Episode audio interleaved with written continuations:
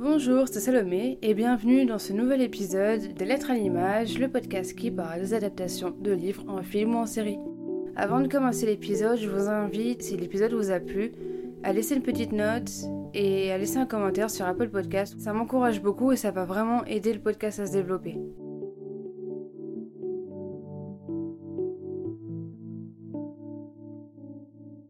Qu'est-ce qui fait que tel ou tel film ou série est une bonne adaptation? Et est-ce qu'un bon livre va forcément conduire à un bon film ou à une bonne série? C'est ce qu'on va essayer de voir aujourd'hui avec l'adaptation du livre Le jeu de la dame écrit par Walter Tevis, paru en 1983. La série est sortie en 2020 sur Netflix et a connu un succès phénoménal. La série est réalisée par Scott Frank et Alan Scott, et avec Anya Taylor-Joy dans le rôle principal.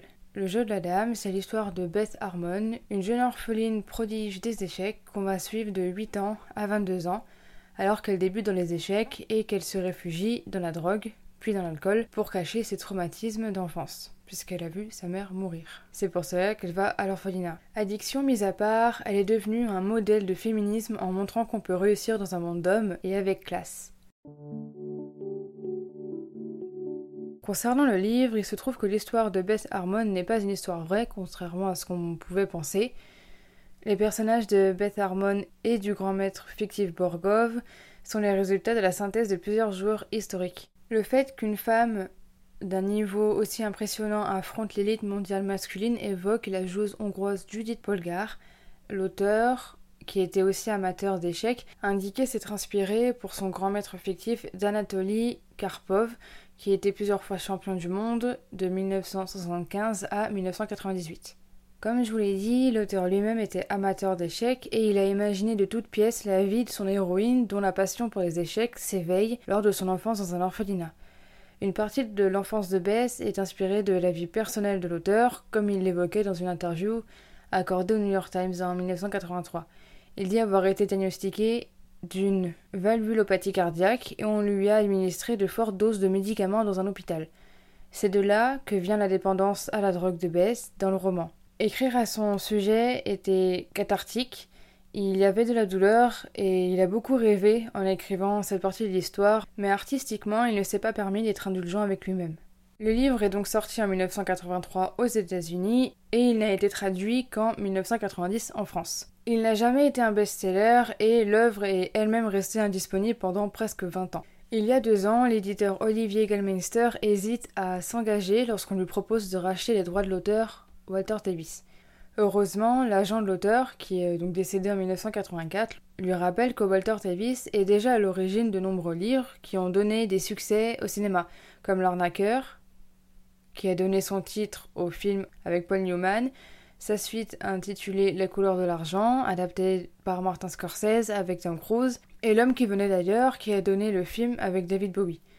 L'éditeur a confié que quand ils ont vu le phénomène monter suite à la série, ils ont décidé d'avancer la sortie du livre prévu pour mai et se sont mis à bosser comme des fous.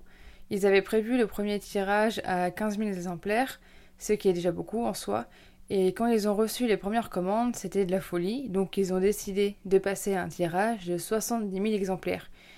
Et ils ont dû avancer la sortie du roman au 12 mars. Ils ont ensuite négocié avec Netflix pour avoir une couverture qui reprend l'affiche de la série avec la pastille, une série originale Netflix, ce qui aura permis euh, que le livre soit dans de meilleures conditions pour atteindre la tête des ventes.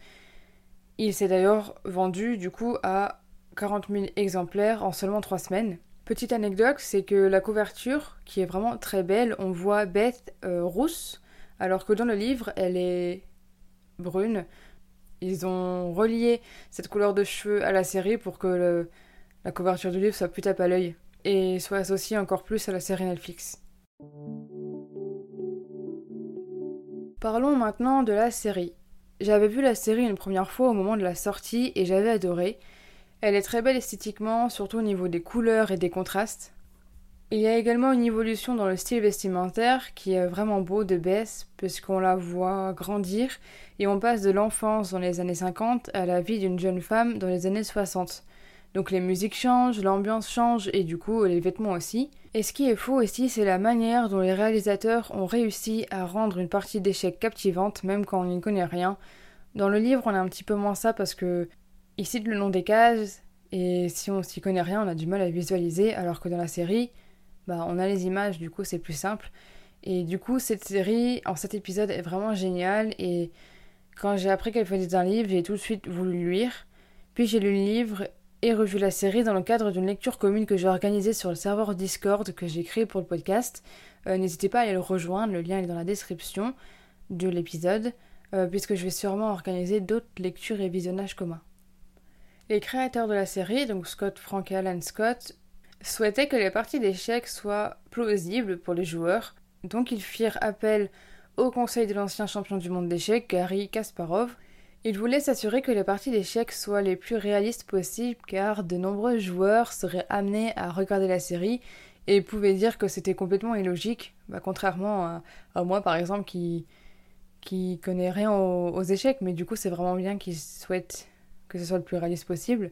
Et donc il a aidé à revoir chaque partie, et la plus compliquée fut la dernière partie que Bess Harmon joue contre le champion Bourgov, puisque vu que c'était pour les champions du monde, elle devait être complexe en reflétant le niveau des joueurs, qui sont quand même euh, les meilleurs joueurs au monde dans l'histoire.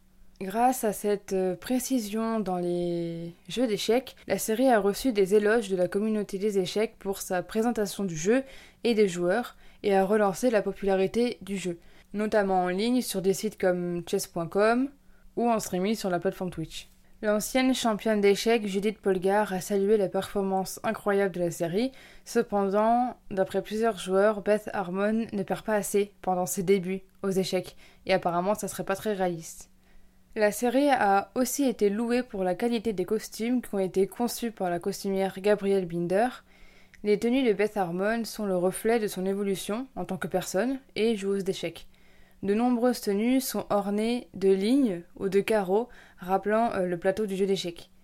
Les tenues de Beth Harmon dans l'épisode 1 et 7 peuvent être comparées puisque dans le premier épisode, Beth porte une robe cousue par sa mère en portant son nom et pour le dernier épisode, Beth porte une robe de la même couleur pour sa victoire contre le champion du monde. Gabriel Minder a affirmé que cette couleur permettait de rappeler que sa mère était là avec elle et que Beth n'était plus effrayée par son passé.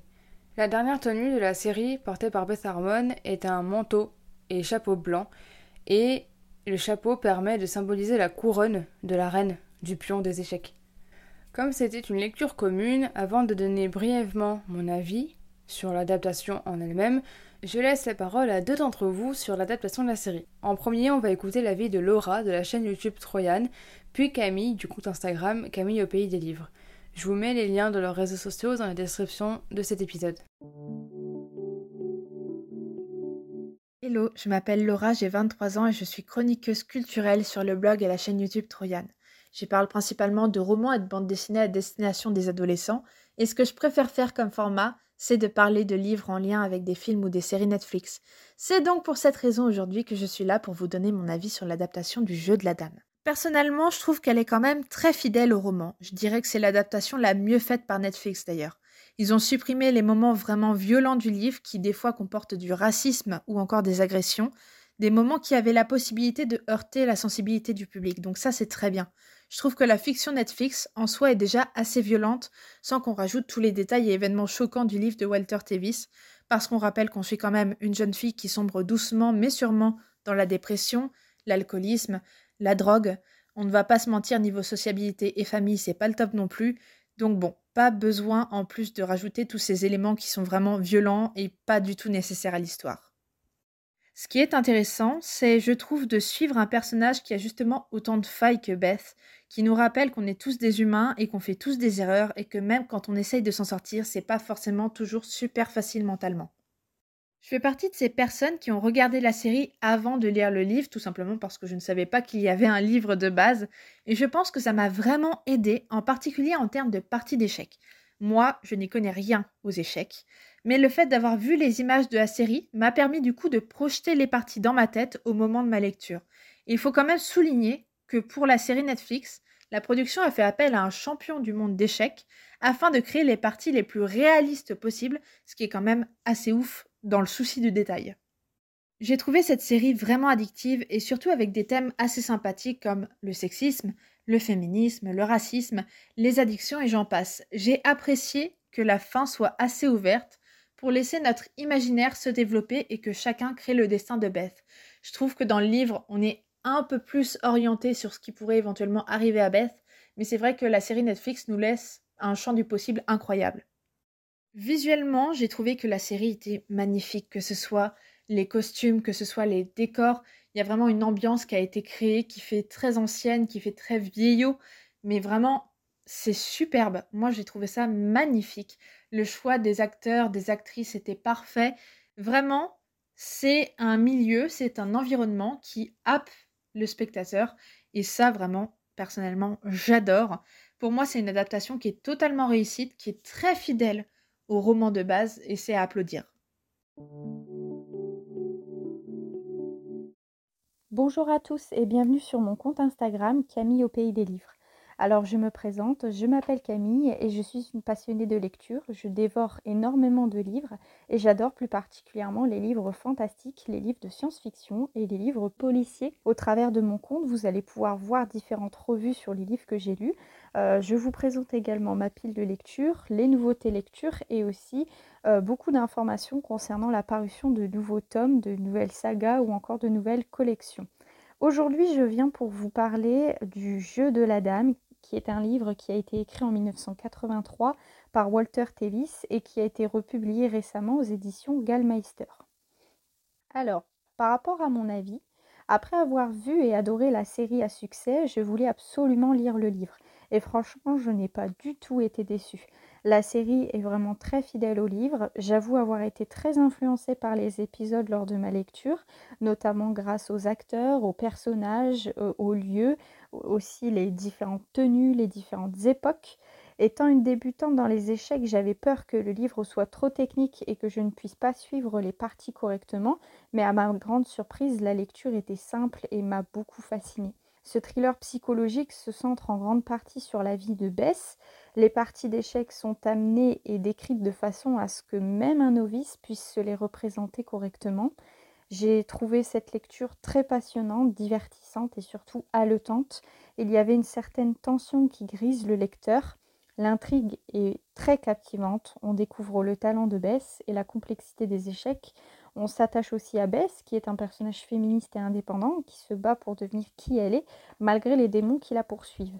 Et au fur et à mesure de la lecture, on ne rêve que d'une chose, que Bess batte les champions un à un et devienne la plus grande joueuse d'échecs de tous les temps. Si je devais conclure, j'ai vraiment adoré ma lecture. J'ai trouvé que le livre était les plus fidèles à la série. Euh, la série apporte aussi euh, son lot de représentations. On se retrouve plongé dans une époque, dans les années 50 américaines. On est amené ensuite dans les années 60, dans les années 70. C'est vraiment un, super voyage que nous offre euh, le jeu de la dame au niveau de la série. Et on retrouve ce voyage au niveau de l'écriture, au niveau du livre. Et c'est vraiment très passionnant, très très divertissant. J'ai vraiment adoré et je vous recommande la lecture. Merci beaucoup les filles d'avoir joué du jeu en m'envoyant un audio pour participer à cet épisode, c'était vraiment intéressant. De mon côté, j'ai trouvé l'adaptation très bien. Les dialogues sont limite identiques, copier-coller, pour ceux qui sont près du livre et transcrits dans la série. On y retrouve bien le cheminement des événements aussi. Cependant, il y a quelques modifications. Les plus importantes vont être abordées par le témoignage de Venise dans la partie spoiler, mais avant, je vais vous indiquer quelques petites modifications. Il y a deux personnages, des jumeaux, qui ont été ajoutés dans la série. C'est pas un gros spoil, mais en fait, ces personnages permettent de dire ce qui, dans le livre, est expliqué, mais qui ne peuvent pas trop se dire autrement que par des mots. Donc, des discussions ont été ajoutées entre Bess et ses jumeaux pour permettre d'expliquer ces choses-là. Il y a également le personnage de Tones qui est présent dans la série et dans le livre, mais il est beaucoup plus développé dans la série, ce qui est mieux étant donné qu'elle est amoureuse de lui, et aussi euh, ça permet d'ajouter vraiment des scènes sympas. Il y a un élément ajouté dans la série lorsqu'elle a ses premières règles, dans le deuxième épisode je crois, euh, c'est une autre fille, la première personne contre qui elle va jouer dans un tournoi, et en fait, cette fille-là va lui donner une serviette ou des tampons, puis discute avec elle sur ses premières règles. C'est pas présent dans le livre et c'est absolument un détail. Hein. c'est pas du tout ça qui va changer l'histoire ou quoi que ce soit, mais euh, dans cette série, il y a quand même une grosse partie de féminisme. Et en fait, ce moment ajoute un moment de sororité dans l'histoire qui n'est pas négligeable, je trouve. Passons maintenant à la partie spoiler avec le témoignage de Venise qui va détailler dans son témoignage des grosses différences qu'il a pu avoir entre les deux œuvres. J'ai lu Le jeu de la dame de Walter Davis et j'ai aussi la mini-série. À l'origine, j'avais pas envie de la voir, la série, parce que les films et séries qui sont inspirés de livres sont toujours moins bien. Au final, on me l'a conseillé et je dois avouer que cette vérité générale ne s'applique pas. La série est très bien et même à certains endroits, elle est meilleure que le livre. Et en plus de ça, elle est très très proche de, du livre. Mais il y a bien entendu des différences entre les deux. Par exemple, dans le livre, il y a un passage d'agression sexuelle, si je me souviens bien, euh, dans les débuts, qui n'est pas du tout mentionné dans la série.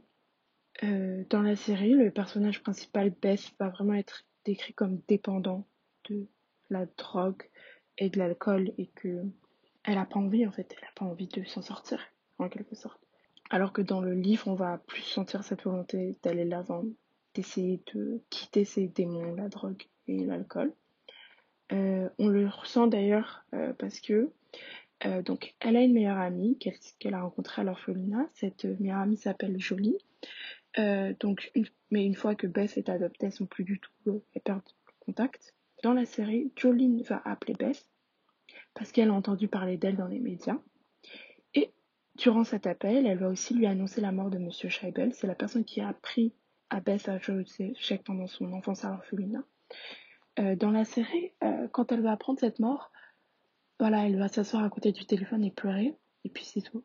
Euh, c'est gérer sa douleur et gérer de façon assez expéditive chez Netflix. Alors que dans le livre, déjà, c'est complètement le contraire. C'est Beth qui appelle Jolie. Pour moi, ça change tout. Ça montre qu'elle a envie d'aller de l'avant, de se reprendre, d'arrêter ce cycle de drogue et alcool et de se reprendre en main. Et sa douleur quand elle apprend la mort de Monsieur Scheibel est décrite est vraiment détaillé parce que c'est un personnage très important de sa vie. C'est lui qui lui a appris à jouer aux échecs. Et les échecs, c'est maintenant, elle fait de ça sa vie. Et puis aussi, pour moi, c'est aussi parce que c'est la seule, euh, le seul exemple de figure paternelle qu'elle a, qu'elle a eu dans sa vie. J'ai aussi remarqué que dans le livre, le personnage de Jolene, qui est une femme afro-américaine, est énormément sexualisé. Il y a un passage où euh, Walter Davis, donc l'auteur, décide de décrire ses formes une à une. Et Netflix a décidé de retirer cette sexualisation, non seulement de la femme, mais surtout de la femme noire. Et pour moi, c'est super.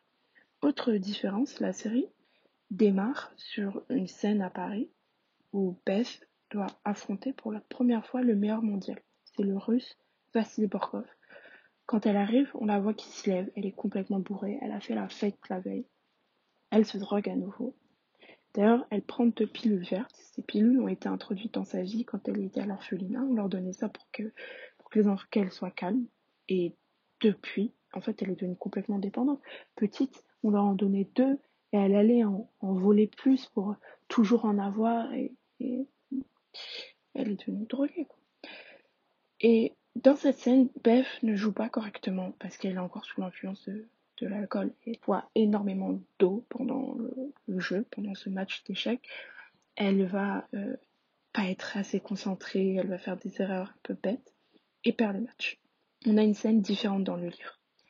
Beth est parfaitement sobre avant d'affronter Borkov et elle perd contre lui. En fait, elle perd contre lui dans le livre parce qu'elle n'est pas assez bonne, elle n'est pas meilleure que lui, elle n'est pas à la hauteur à ce moment-là. Mais Netflix décide que non, Beth, c'est la meilleure joueuse de tous les temps. Euh, je pense que à ce moment-là, c'est la deuxième meilleure joueuse mondiale. Et euh, ouais, c'est la meilleure. Et donc, euh, la seule raison pour laquelle elle peut perdre, c'est parce qu'elle était bourrée et donc elle n'avait pas tous ses sens. Elle n'était pas très très concentrée. Je trouve que du coup, après, dans les deux, elle va être en colère contre elle-même. Dans le livre, elle va être en colère contre elle-même parce qu'elle n'était pas assez bonne. Ça va lui donner envie d'être meilleure que Borkov, d'aller plus loin, d'améliorer son jeu c'est, c'est, elle est vraiment motivée. Alors que dans la série, non, elle va être juste énervée parce qu'elle était bourrée la veille. Et donc, elle va se dire, bah, si je l'étais pas, j'aurais pu le battre. Et je trouve que bah, c'est différent. Mais quoi qu'il en soit, la série reste très bien. Et le livre aussi.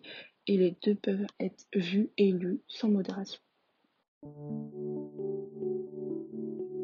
Merci Venise pour ce très bon témoignage qui permet vraiment de voir les grosses différences entre les deux œuvres. Pour résumer, l'adaptation est vraiment très bien, tous les événements sont bien retranscrits, malgré quelques modifications qui sont plus ou moins grosses et plus ou moins importantes. La série est vraiment géniale, il n'y a pas besoin d'être des pros des échecs pour pouvoir aimer l'histoire, et on passe vraiment un bon moment, que ce soit dans le visionnage ou dans la lecture. Cependant, j'ai quand même une préférence pour la série, déjà par rapport aux échecs, parce que c'est plus accessible dans la série car on voit les mouvements et le positionnement des pions, alors que dans le livre c'est écrit par exemple F en F4, son cavalier en F5, donc c'est un peu plus compliqué. Ensuite, j'aime vraiment beaucoup les deux jumeaux qui ont été ajoutés dans la série, et surtout le fait que le personnage de Towns soit beaucoup plus développé dans la série, car il y a beaucoup de moments de complicité avec Beth. Et avec ces trois personnes en plus, il y a une scène à la fin de l'histoire, un coup de téléphone. Ceux qui connaissent l'histoire comprendront. Et ce passage est beaucoup plus fort dans la série parce que sont présents des personnes avec qui elle est proche. Et la série est magnifique visuellement et la musique aussi. Et tous ces éléments font que j'ai quand même une préférence pour la série. Merci d'avoir écouté cet épisode, j'espère qu'il vous aura plu. Ça a un peu changé le fait qu'il y ait d'autres témoignages, mais en tout cas n'hésitez pas à me suivre sur les réseaux sociaux et à rejoindre le serveur Discord du podcast afin d'être tenu au courant des prochaines lectures communes qui vont avoir lieu et pour pouvoir y participer et peut-être aussi participer à des épisodes en donnant votre avis. N'hésitez pas à me dire votre avis sur les adaptations dont j'ai parlé et à me recommander d'autres. N'hésitez pas non plus à vous abonner au podcast pour ne louper aucun épisode. A bientôt dans des lettres à l'image.